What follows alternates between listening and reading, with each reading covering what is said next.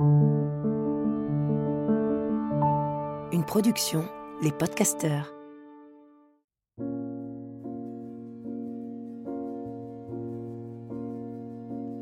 Bienvenue dans Pleine Présence, le podcast qui donne envie d'habiter pleinement l'instant présent. Qu'a-t-on de plus beau à offrir que notre pleine présence au reste du monde? Qu'a-t-on de plus beau à s'offrir à nous-mêmes? Juste quelques instants, être pleinement ici et maintenant, à l'écoute des éléments qui nous entourent, à l'écoute de notre souffle, à l'écoute du soi, à l'écoute de l'autre. Je m'appelle Lily Barbery-Coulon, j'enseigne le Kundalini Yoga et la méditation. Je suis l'autrice de plusieurs livres et j'ai longtemps été journaliste avant de transformer ma vie et de la consacrer au déploiement du soi. Ce nouveau rendez-vous me permet de réunir tout ce qui m'anime, la méditation bien sûr, mais aussi le partage des personnes qui m'inspirent et me donnent envie de me redresser et de me mettre en mouvement au service de ma conscience. Chaque épisode commence par une courte méditation et se poursuit par un entretien avec ceux qui changent le monde à leur niveau, suivent leur intuition, traversent les jugements et honorent leur mission. Autant de sources d'inspiration pour réinventer la narration et être encore plus proche de notre essence. En pleine présence. Installez-vous confortablement, soit en tailleur, soit les fesses sur le rebord d'une chaise, la colonne bien droite, les pieds dans le sol. Et prenez le temps d'observer ce qui est là pour vous, les yeux fermés, sans chercher à bien respirer, sans chercher à, à vous séduire vous-même, en essayant d'avoir la respiration la plus parfaite possible. Vous savez déjà respirer, tout est déjà parfait tel que c'est ici et maintenant. Prenez le temps d'allonger la colonne vertébrale, de sortir la poitrine, de rapprocher les omoplates à l'arrière du dos. Et puis observez ce souffle, cet air qui entre par vos narines. Peut-être que vous pouvez observer que la température qui entre par vos narines est plus fraîche que celle qui sort de vos narines à l'expire.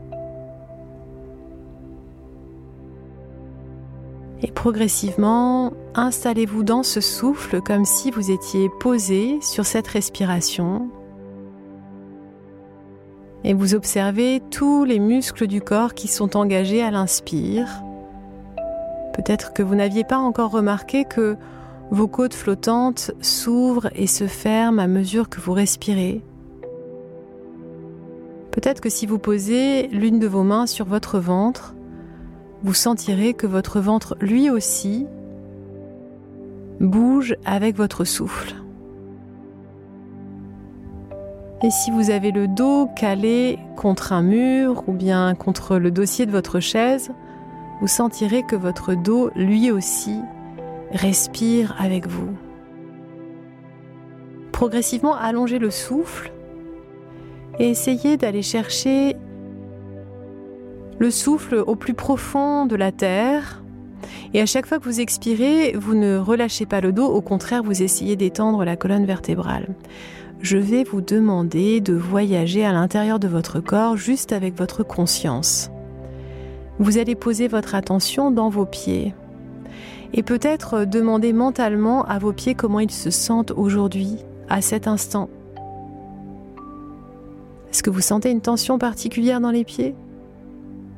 Est-ce qu'au contraire, ils sont souples, harmonieux? Peut-être d'envoyer un message d'amour à vos pieds. Est-ce que vous les aimez suffisamment, ces pieds? Et vous pouvez continuer à respirer longuement et profondément en posant une intention d'amour pour vos pieds. Et puis vous allez faire la même chose, mais cette fois-ci, vous allez poser votre focalisation sur vos chevilles ces chevilles qui portent euh, vos membres inférieurs. Sentez-les.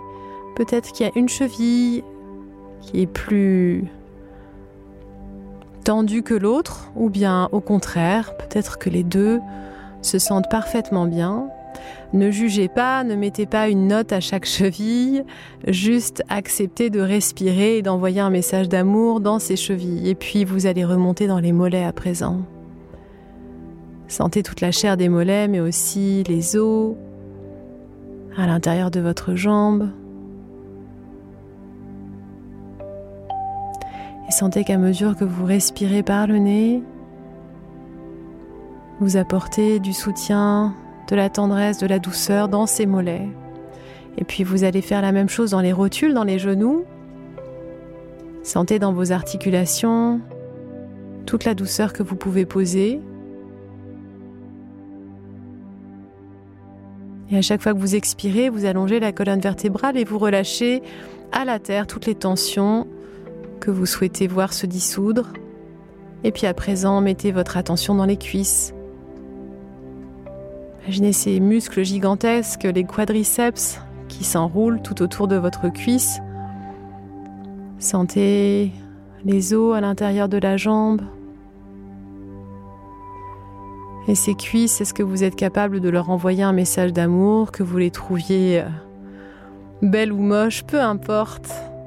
Sortez du jugement et juste envoyez-leur un message de tendresse, de douceur. Puis venez poser votre attention dans votre bassin. Sentez ce bassin qui est posé sur le rebord de votre chaise ou peut-être en tailleur, dans le sol. Et sentez tout ce qui se joue dans ce bassin. Est-ce que vous pouvez envoyer une vibration d'amour avec votre souffle dans le bassin dans vos hanches. Et puis progressivement, vous allez poser votre attention dans le bas de votre ventre, dans les organes de reproduction, et remonter jusqu'en dessous du nombril. Et respirer dans cet espace pour saluer tous vos organes de digestion aussi, et leur envoyer toujours cette vibration d'amour, de lumière. Puis derrière dans votre dos, au niveau des reins, Posez cette même intention tout en continuant à respirer par le nez longuement et profondément. Et puis remonter encore, cette fois-ci euh, sous la poitrine. Sentez le muscle du diaphragme qui monte et qui descend. Et même si vous ne savez pas le situer, imaginez euh, que toute la zone du plexus solaire s'ouvre à recevoir cette vibration d'amour que vous envoyez avec votre souffle et détendez toute cette sphère émotionnelle dans votre corps. Et puis remontez dans la cage thoracique cette fois-ci, dans le sternum, en plein cœur de la poitrine. Et puis derrière, à l'arrière, dans les dorsaux, entre les omoplates. Envoyez cette vibration d'amour avec votre souffle à l'inspire et à l'expire. Remontez dans vos épaules, puis redescendez dans les bras et dans vos mains. Laissez votre conscience voyager jusqu'au bout de vos ongles et envoyez de l'amour dans toutes ces zones. Et puis remontez à l'arrière de la nuque. Imaginez votre nuque qui s'illumine juste avec votre souffle et la vibration d'amour que vous envoyez à l'arrière de la nuque et au niveau de la thyroïde et de la gorge, dans votre cou, puis remontez sur votre visage. Sentez si votre visage est crispé, décrispez-le avec votre souffle. Et détendez à présent tous les muscles du visage et puis posez votre attention toujours en respirant longuement et profondément par le nez au sommet du crâne. Et détendez chacune des racines de vos cheveux et toute la chair, toute la peau du crâne qui se détend à mesure que vous respirez. Et prenez une grande inspiration par le nez. Retenez le souffle. Et expirez, relâchez et revenez à vous. Je ne me souviens plus très bien à quel moment ni comment j'ai découvert Chloé Brami sur les réseaux sociaux. Je sais en revanche que j'ai eu l'impression d'entendre un écho familier en lisant ses partages et en regardant ses photographies. Le yoga que je pratique et enseigne a beau être assez éloigné des méditations de pleine conscience dont Chloé parlait à l'époque, j'ai immédiatement reconnu un vocabulaire commun, une partition que j'avais envie de jouer à quatre mains. Je me suis mise à la suivre et j'ai rapidement découvert que ce médecin oncologue ne se contentait pas de prendre soin en alliant la médecine moderne avec les médecines ancestrales, dont la méditation. Euh, je me suis aperçue qu'elle enseignait aussi cet outil aux étudiants en médecine à Paris. Alors j'ai commencé à échanger avec elle et elle a eu un jour la curiosité de venir à mes cours de Kundalini Yoga. Assidue, elle a même participé à une retraite dans les Cévennes alors qu'elle s'apprêtait à s'installer non loin de là, à Montpellier. Chloé Brami est formée à ce qu'on appelle le MBSR, c'est-à-dire le Mindfulness Based Stress Reduction, une discipline qu'elle démocratise à sa manière en l'enseignant aux soignants, mais aussi aux non-soignants qui s'intéressent au mieux-être. Peut-on cesser d'opposer les médecines et mettre tout ce que l'on sait au service du prendre soin? C'est l'intention posée par Chloé Brami. Chloé, bonjour. Bonjour Lily. Alors, en fait, euh, on, se connaît euh, plutôt bien et en même temps très peu. C'est-à-dire que on est en permanence en connexion toutes les deux. Euh, on s'envoie plein de, messages de soutien et d'amour réguliers dans nos partages. On se lit quotidiennement parce qu'on fait partie des gens qui, qui partageons des textes et des images sur les réseaux sociaux, sur Instagram. mais finalement, je ne sais même pas comment tu es devenu médecin. Qu'est-ce qui t'a donné envie de soigner? Hmm. Merci Lily. Je savais que euh, en te rencontrant aujourd'hui, euh, j'allais euh, assister à des questions pertinentes. je crois que c'est quelque chose qui était assez naturel en fait. je dis souvent ça dans mon parcours, mais je suis née d'un père médecin et d'une mère tournée vers les médecines plus traditionnelles comme l'Ayurveda. Et dans mon plus lointain souvenir, je crois que j'étais en CM2 et ma meilleure amie euh, me le rappelle souvent. Je disais déjà que j'avais envie de devenir médecin. Euh, Aujourd'hui, j'ai l'impression que c'est quelque chose de très naturel, le soin en tout cas. Ok. Euh, donc finalement, en fait, tu fais partie de ces gens qui ont eu une vocation assez tôt. C'était une évidence, quoi. Oui, c'est quelque chose d'évident. Je, Aujourd'hui, je sais que j'ai pas d'attachement au métier de médecin. Euh, en revanche, euh, le prendre soin plus largement ou le care, oui, c'est quelque chose de, euh, l'ordre de l'existentiel. Hmm. Et alors, tu t'es dirigé vers pas mal de disciplines différentes, mais en tout cas aujourd'hui tu es, euh, tu es dans, tu baignes dans le domaine de l'oncologie. Est-ce que tu peux m'expliquer ce qui a fait que tu t'es intéressé plus à ce domaine qu'à un autre? Tu aurais pu choisir, j'en sais rien, moi, la pédiatrie, la gynécologie. Pourquoi le domaine du cancer? Ah, Je crois qu'il y a eu plusieurs rencontres. Hein. On, sait bien que euh, nos parcours de vie sont souvent pleins de rencontres. Euh, la première, c'était l'humain en fait. Euh, en cancérologie, euh, dans tous les, les stages, euh, dans tous les services dans lesquels je passais, il y avait à chaque fois des vrais espaces de rencontre. Probablement aujourd'hui, je, avec un peu de recul, je me rends compte que c'est une maladie qui amène à notre vulnérabilité profonde, et notamment la mort. Et finalement, dans ces espaces de grande vulnérabilité, eh bien, on rencontre pleinement l'autre. Et je crois que ça, c'était quelque chose qui me touchait profondément. Et puis l'autre chose que je partage aussi assez euh, librement aujourd'hui, c'est que ma maman a eu un cancer lorsque euh, j'étais en deuxième année de médecine. Et, euh, et voilà, avec un, parcours aujourd'hui guéri et, et très beau, c'est quelque chose qui a évidemment transformé euh, ma vision de la médecine et, là où j'avais envie d'aller. Alors, dans ton parcours, tu racontes qu'il y a une crise hospitalière euh, qui a beaucoup compté pour toi. Est-ce que tu peux me parler de cette crise en fait? Est-ce que tu étais étudiante à ce moment-là ou est-ce que tu étais déjà euh, médecin? Oui, j'étais déjà médecin. C'était, je m'en souviens très bien, c'était en 2017. ça a commencé en 2017 et puis tout début 2018, j'étais chef de clinique à l'hôpital européen Georges Pompidou. Et euh, je venais d'accoucher de, ma deuxième petite fille, donc euh, j'avais les hormones bien, euh, bien commencées en, en postpartum et la fatigue. Et, hum, et j'étais dans une structure avec des humains merveilleux, extrêmement dévoués, qui aimaient profondément leur métier et pour autant qui étaient en très grande souffrance. Et à ce moment-là, euh, je sais parce que je suis restée, je crois, une nuit euh, allongée sur mon canapé en me disant mais euh, qu'est-ce qui se passe en fait? Et, et le lendemain, je me suis réveillée avec cet élan d'avoir envie de transmettre en fait ce que j'avais pu recevoir et notamment la pratique méditative et le care auprès des étudiants. Donc en fait, toi, tu déjà, avais déjà découvert la méditation à ce stade.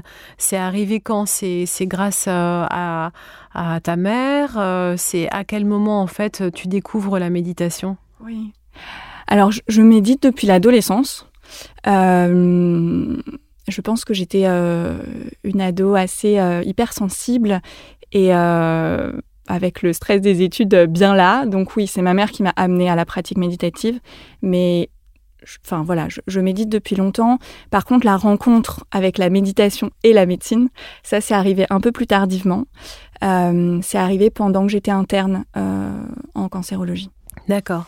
Et donc du coup, euh, qu'est-ce que ça t'a apporté en tant que soignant euh, d'intégrer euh, la pratique méditative euh, dans ton quotidien, parce que tu médites quotidiennement depuis longtemps maintenant, mais j'imagine que ça t'apportait, comme pour beaucoup d'entre nous, une capacité d'observation qui met à distance les émotions. Mais là, d'un seul coup, en tant que médecin, qu'est-ce que ça t'a apporté? Comment ça t'a soutenu? Oui. En fait, je, crois que ça me soutient tous les jours, euh, et particulièrement quand je suis en relation euh, soignant-soigné, comme, euh, comme quelque chose qui permet la rencontre, en fait. comme quelque chose qui va soutenir l'autre pour déposer sa vulnérabilité, et comme quelque chose qui, moi, va me soutenir pour accueillir, en fait. Euh, la vulnérabilité sans la prendre euh, comme quelque chose de personnel, en fait. Et je crois, peut-être je le partage parce que ça, peut résonner pour d'autres. Au début, pendant longtemps, euh, j'avais l'impression que c'était un outil qui allait permettre quelque chose, comme un peu un objectif, peut-être que ça résonne pour toi. et en fait, aujourd'hui, j'ai vraiment l'impression que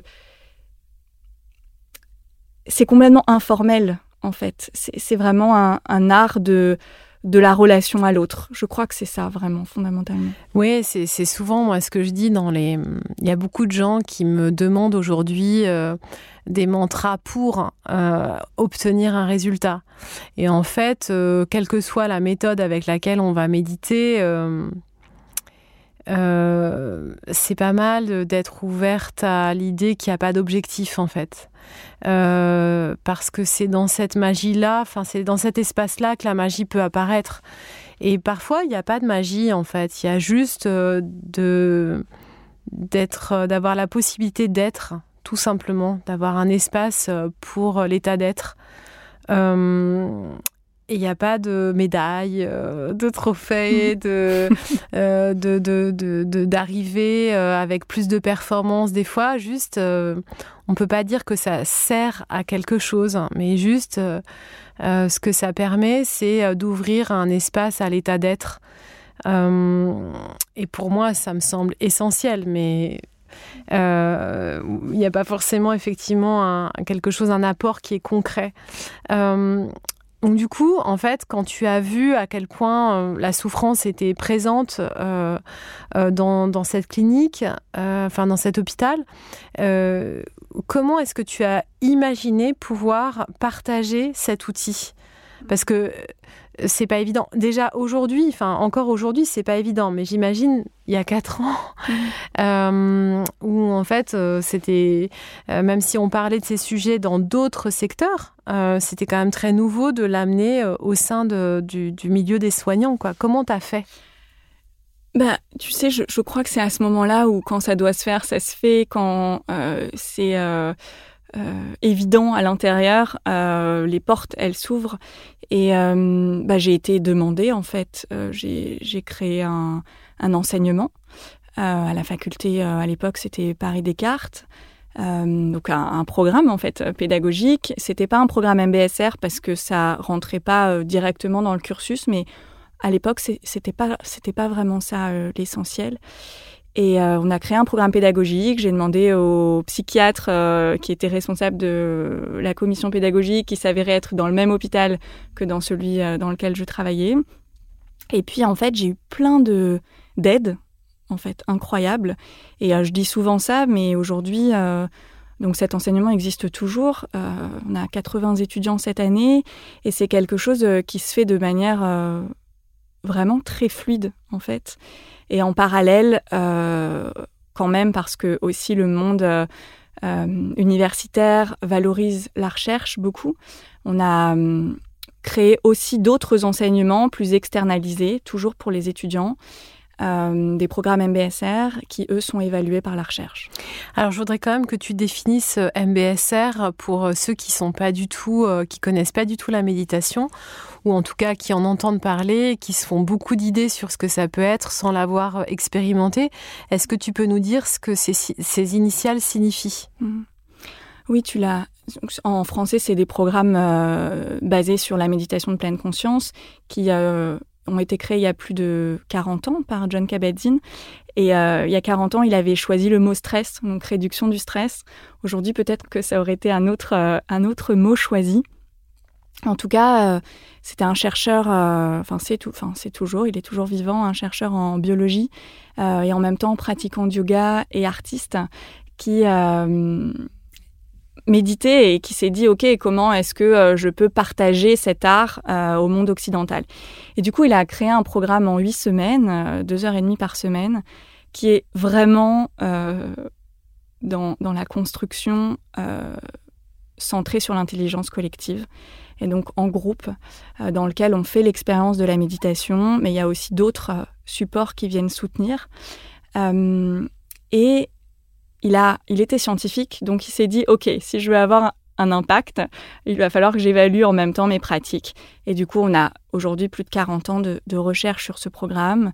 Il, y a, il existe d'autres programmes également, mais en tout cas suffisamment pour dire il y a un impact euh, à la fois sur nos symptômes, donc euh, voilà l'anxiété, euh, les troubles du sommeil, etc., et à la fois au niveau cellulaire, en tout cas au, au, niveau de nos fonctionnements aussi cérébraux, euh, ce programme va moduler certaines choses. Alors, euh, du coup, tu as commencé à, l'enseigner aux futurs soignants. Euh, comment est-ce que tu as été perçu justement par tes, tes collègues quand tu as commencé à lancer ça? C'était bien accepté ou est-ce que tu as senti des résistances? Alors, j'ai pas senti de résistance, mais quand même, pour la petite anecdote, quand j'étais étudiante en médecine, on me disait déjà que j'étais la grande illuminée.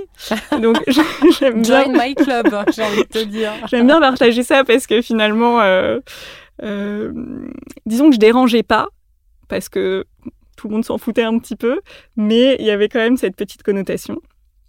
Et euh, quand c'est rentré à l'université, là, c'était un petit peu différent parce que il y a quelque chose qui vient s'ancrer quand même. Euh, j'étais jeune, j'étais chef de clinique. Euh, en général, les responsables pédagogiques étaient plutôt des professeurs. Donc il y avait quelque chose quand même qui était en train de se mettre en place. Et, euh, aujourd'hui, avec ces, ces, quatre ans de recul, en fait, c'est tellement évident que, enfin, même moi, j'ai du mal à avoir la réflexivité, en fait. Tellement c'est évident et tellement là, ça, ça continue assez simplement. je crois que c'était normal. En revanche, par contre, j'ai dû quand même me détacher un petit peu du soin euh, technique pour euh, prendre euh, de l'espace pour déployer ces pratiques. Voilà, mmh. ça, ça a été quand même un appel au mmh. moment de, de, cette crise où je me suis dit, c'est vers ça qu'il faut aller, mais il faut relâcher un petit peu la technique. Alors, tu fais un, doctorat en psychologie que tu es en train de terminer qui explore la place de la méditation sur les compétences émotionnelles chez les étudiants en médecine. Euh, est-ce que toi, maintenant, tu, déjà, tu arrives à, mesurer ce que ça apporte de prendre conscience euh, de l'existence euh, de notre conscience, justement, lorsque, lorsque l'on s'occupe de la douleur de l'autre? Est-ce que tu vois ce que ça modifie, en fait, chez les soignants? Alors peut-être, je ne sais pas si je vais répondre à la question, mais tu me diras. Ce, qui me, vient là en t'écoutant, c'est la notion de souffrance en fait.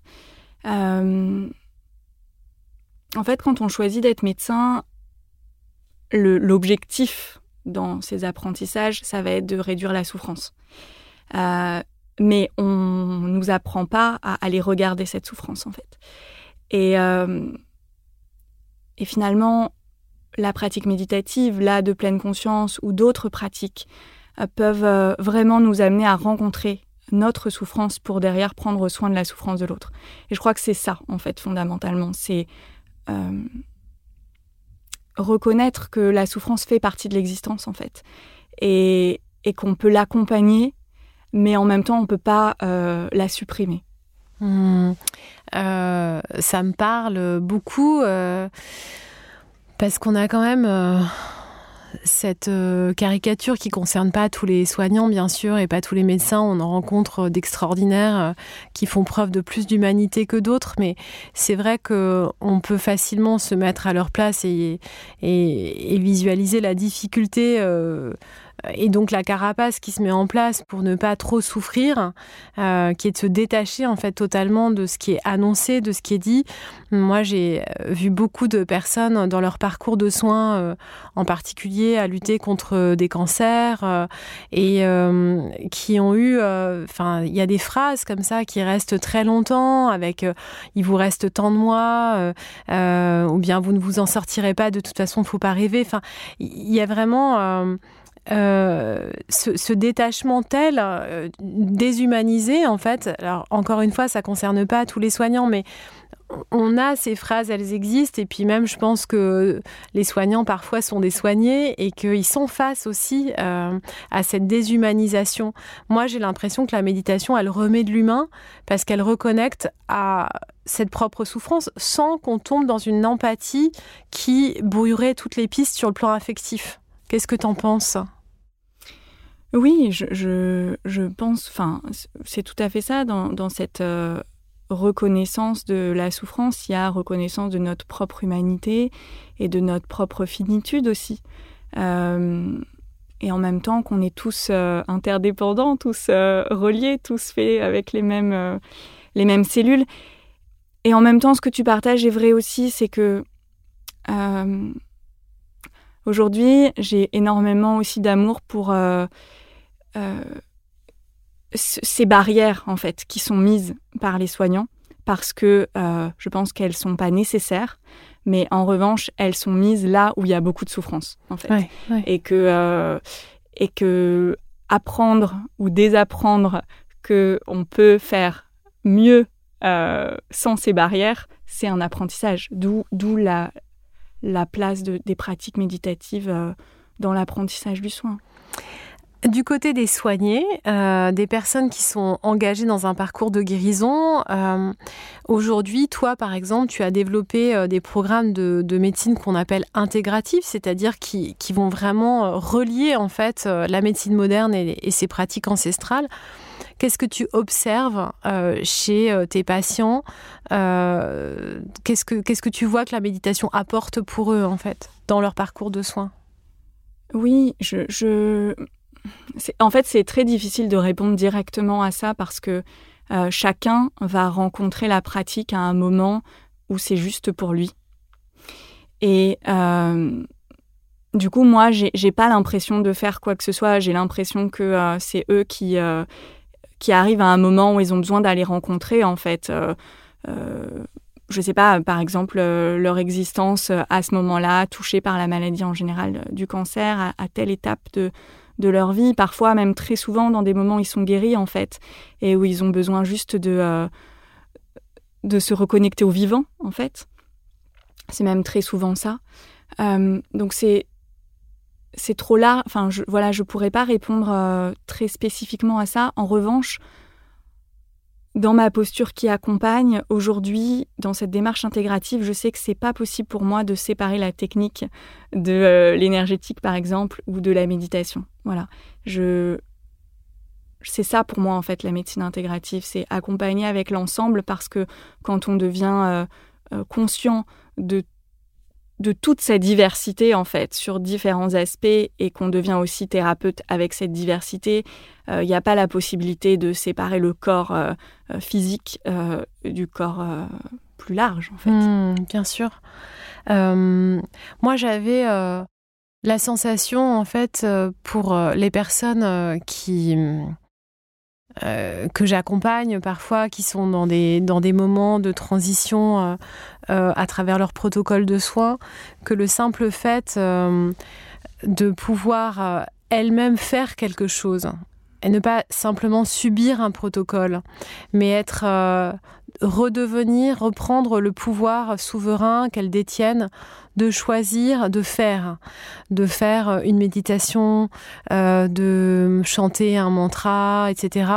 Euh, moi, jamais ça se substitue euh, au protocole de soins, jamais. Mais je vois bien que ce que ça provoque pour ces personnes, c'est de se sentir à nouveau acteurs de leur propre guérison.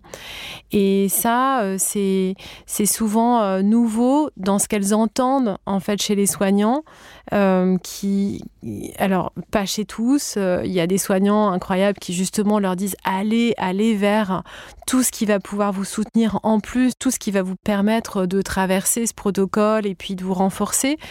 Mais euh, c'est vrai que d'un seul coup, euh, euh, ces hommes et ces femmes qui m'en parlent me disent, ben moi, d'un seul coup, d'aller par exemple à une séance de chimio, mais en visualisant en fait, par exemple, une lumière verte de guérison qui entre à l'intérieur de mon corps et où je choisis l'endroit où je veux amener en fait ce, euh, ce, liquide euh, pour, euh, pour vraiment m'aider à transformer cette maladie.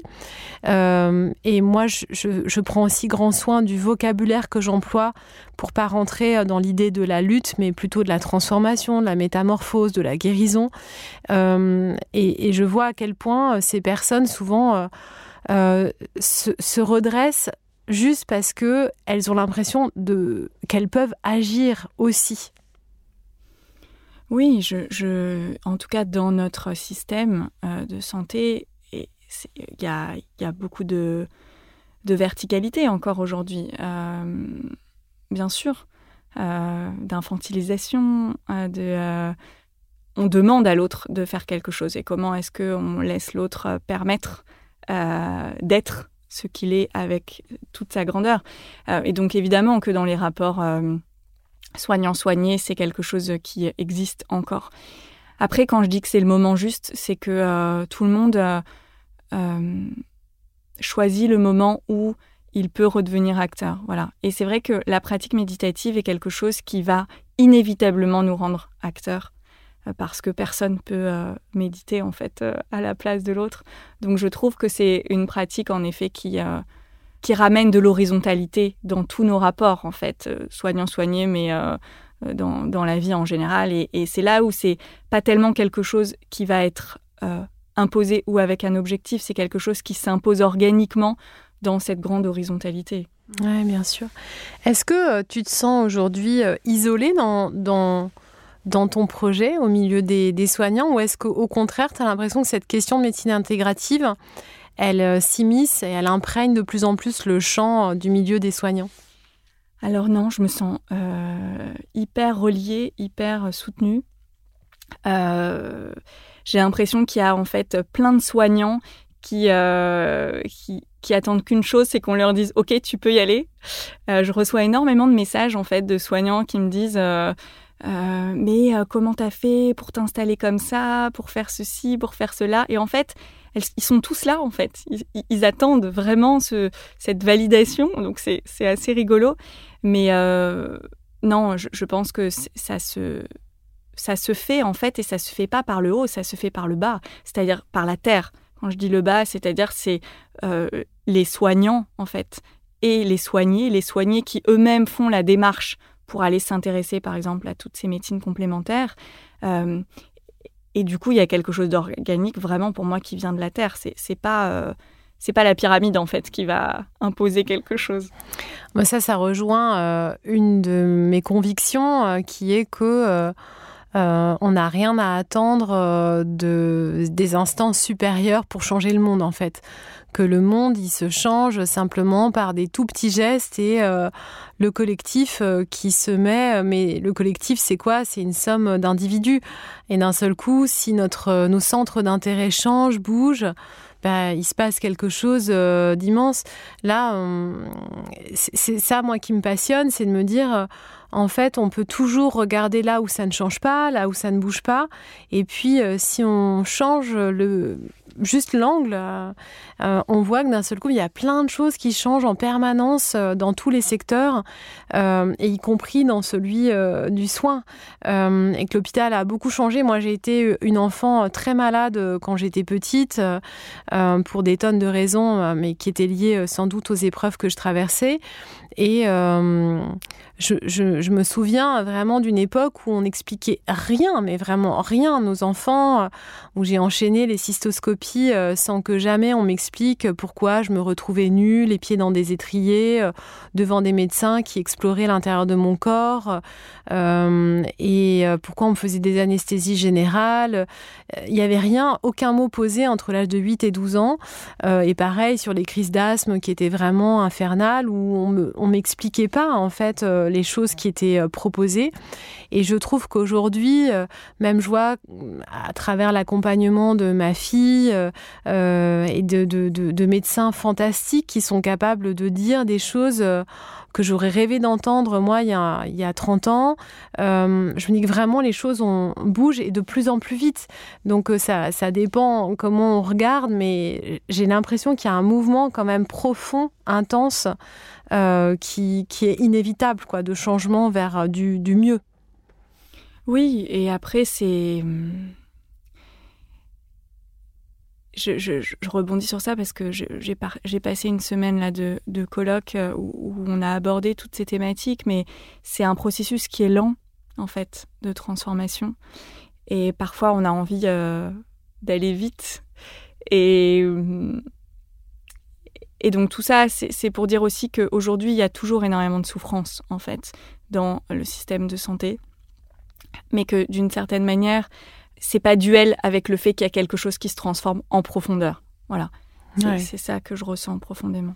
Bah justement, euh, là en ce moment, on, est face à une situation de crise sans précédent. Je ne parle pas uniquement de la, la, crise sanitaire que tout le monde connaît depuis mars 2020, mais mais euh, finalement, bien avant mars 2020, euh, euh, l'hôpital manifestait son, sa détresse en permanence. il y avait des grandes manifestations.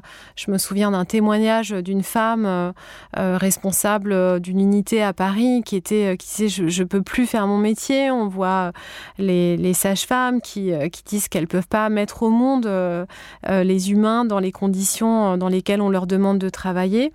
Est-ce que justement cette crise euh, qui est multifactorielle, mais aussi en grande partie euh, euh, au manque de moyens, à l'épuisement, à la difficulté aussi de ce métier d'être face à la douleur, à la souffrance et à la finitude dont tu parlais, est-ce qu'elle n'est pas aussi la chance, une chance pour nous tous de réinventer complètement différemment ce milieu et le soin tout court?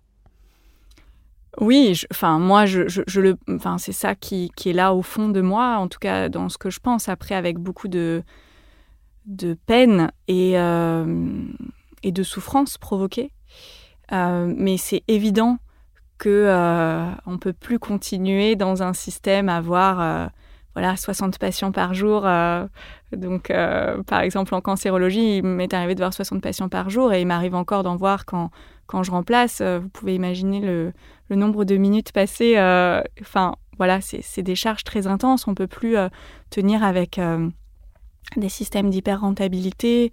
on peut plus tenir de manière pyramidale. Il y, a clairement quelque chose, voilà, de l'ordre de la gouvernance partagée, de l'ordre de, de plus d'horizontalité, de la répartition des tâches. Enfin, il y a énormément de choses en fait à, repenser.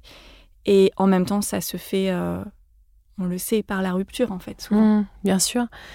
Comment est-ce que euh, tu envisages euh, justement un, avenir plus juste?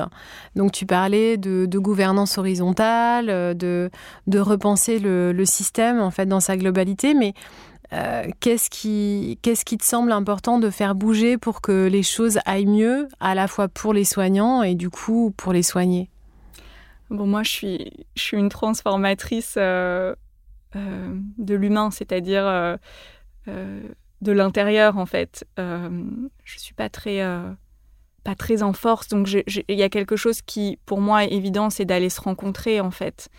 et je, je, sais que ça paraît peut-être un peu utopiste ou peut-être simpliste, mais je pense profondément que si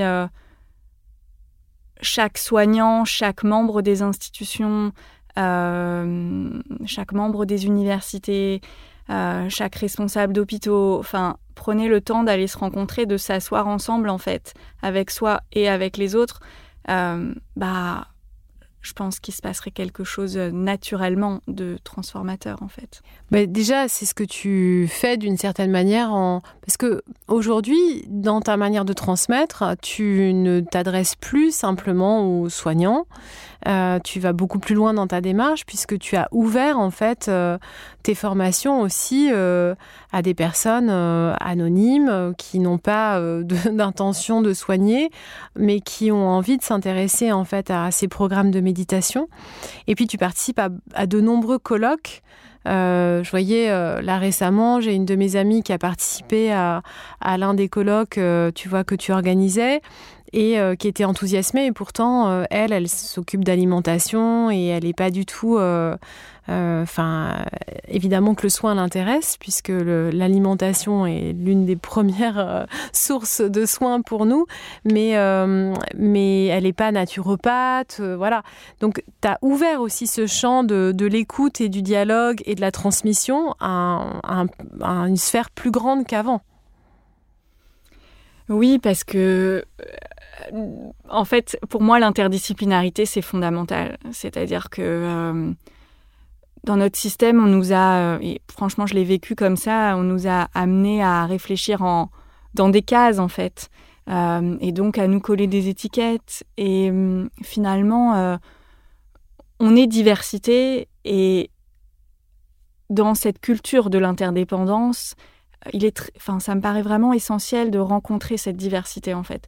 Et donc c'est de là euh, euh, qu'émergent les ouvertures. Et même pour aller un peu plus loin, je, là je viens d'ouvrir des programmes MBSR, euh, donc de méditation en cancérologie.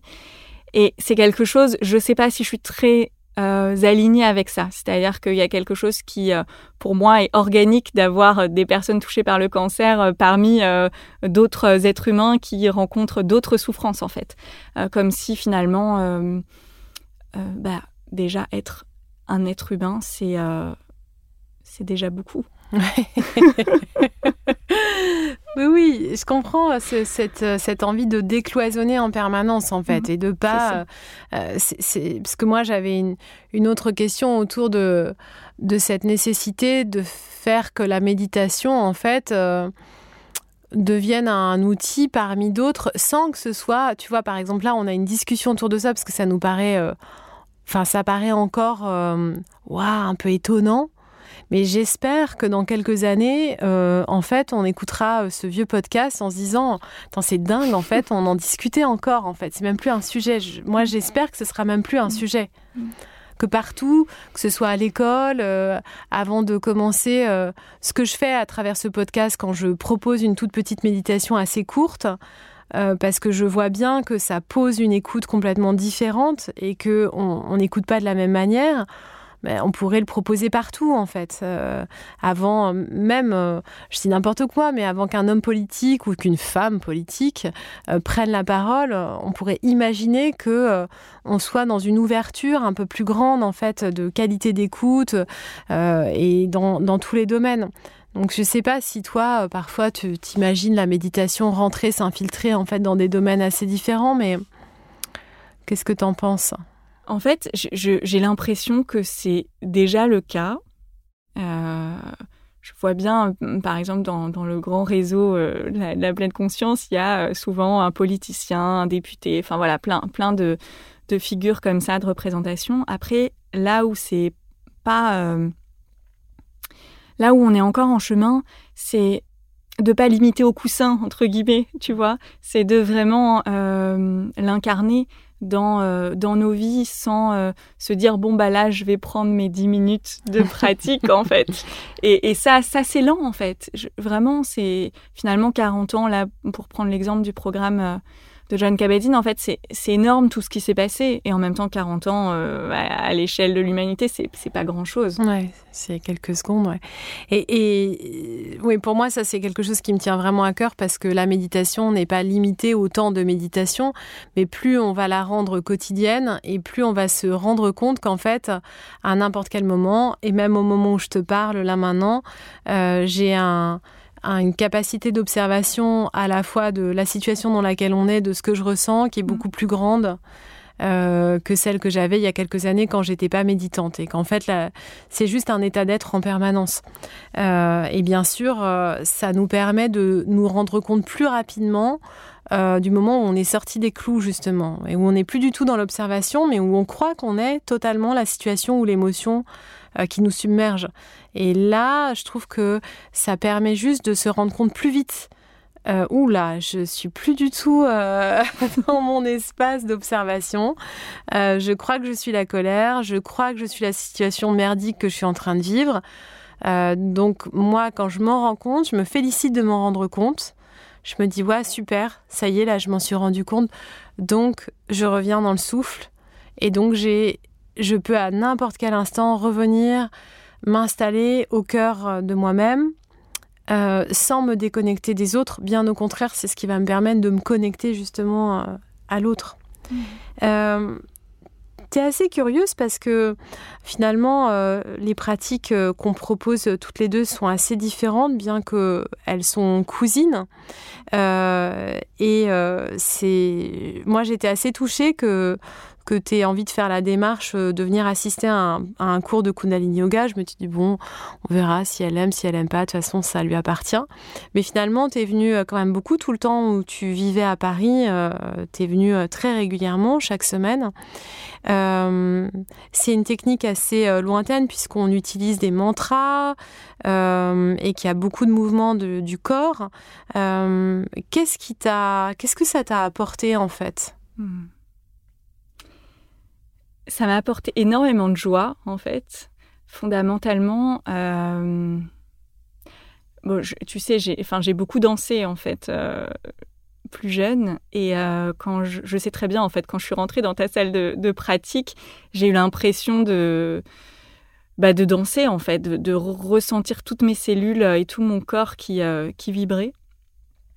Et ensuite, que ça m'a, enfin, ça, énormément ramené au corps. Et et c'est intéressant parce que la méditation, on pense souvent que c'est quelque chose justement de l'ordre des pensées ou, parfois éthérique. Ou, euh, et en fait, ce, retour au corps, il n'est il est pas si évident.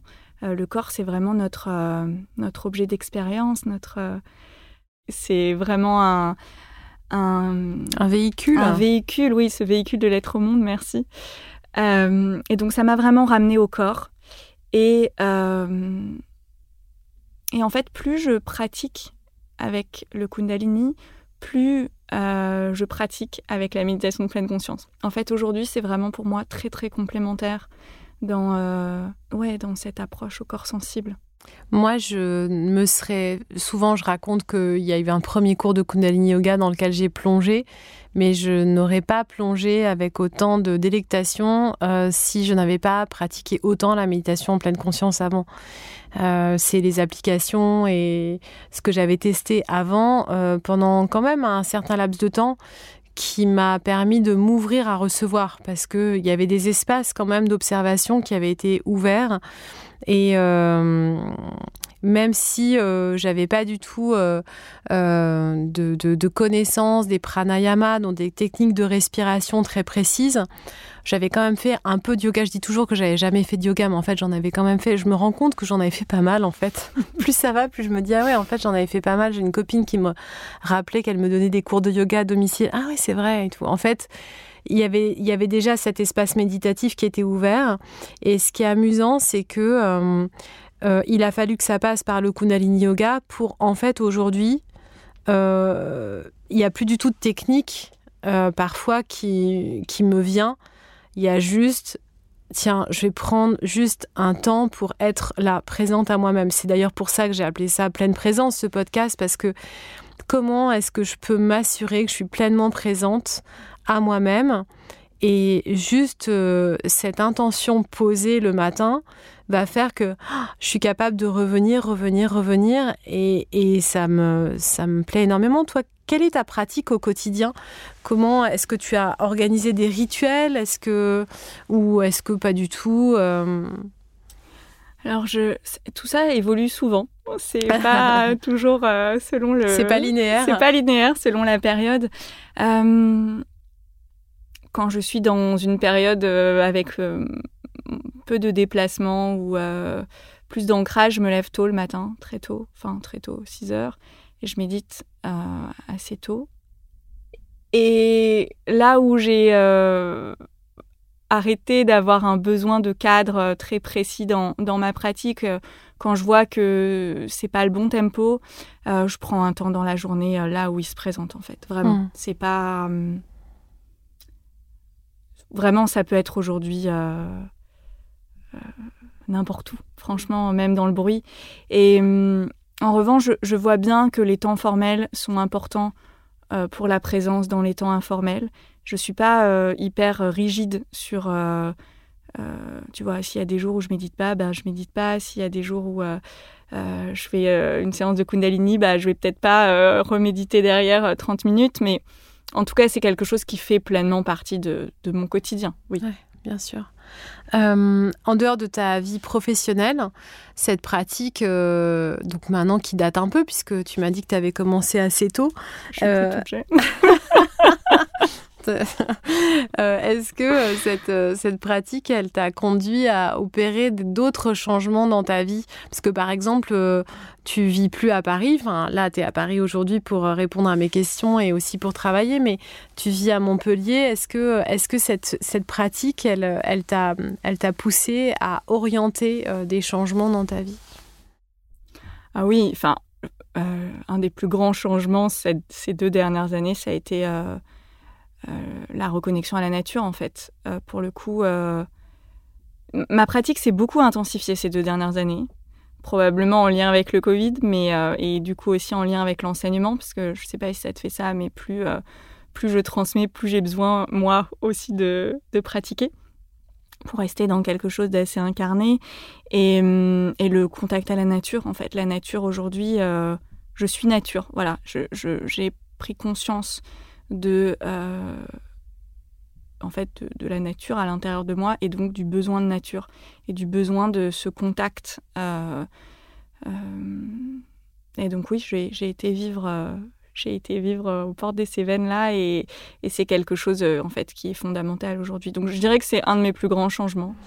Et finalement, est-ce que euh, ce contact euh, avec la nature euh, permanent, est-ce que c'est pas aussi une autre forme de méditation pour ceux et celles qui nous écoutent et qui sont encore réticent en fait à l'idée euh, que ce soit formel, euh, qu'il faille s'asseoir, euh, écouter une voix. finalement, est-ce que le fait juste d'aller marcher en silence et de regarder les feuilles des arbres, les saisons, est-ce que ça c'est pas déjà une manière d'observer ce qui est? Si, tout est là. Il y a une, j'ai entendu des élèves de, de sixième la semaine dernière qui avaient euh, réalisé un, petit podcast avec leur enseignante euh, sur la nature euh, sous forme de petits poèmes qu'on appelle des haïkus. que j'ai partagé sur les réseaux qui m'a énormément touchée en fait où chacun est venu déposer quelques mots en lien avec la nature, l'eau qui coule, les feuilles qui se colorent, enfin voilà, plein de, sensations en fait. Donc se reconnecter au sens en observant la nature, c'est un acte contemplatif en fait. Mm. Bah merci euh, Chloé, merci de nous avoir donné envie à la fois de prendre soin de, de nous, euh, d'observer euh, ce qui est là, aussi de... Moi, ça me donne envie d'aller marcher en pleine nature et puis peut-être de rester en connexion avec, avec le souffle en permanence. Merci beaucoup. Merci Lily.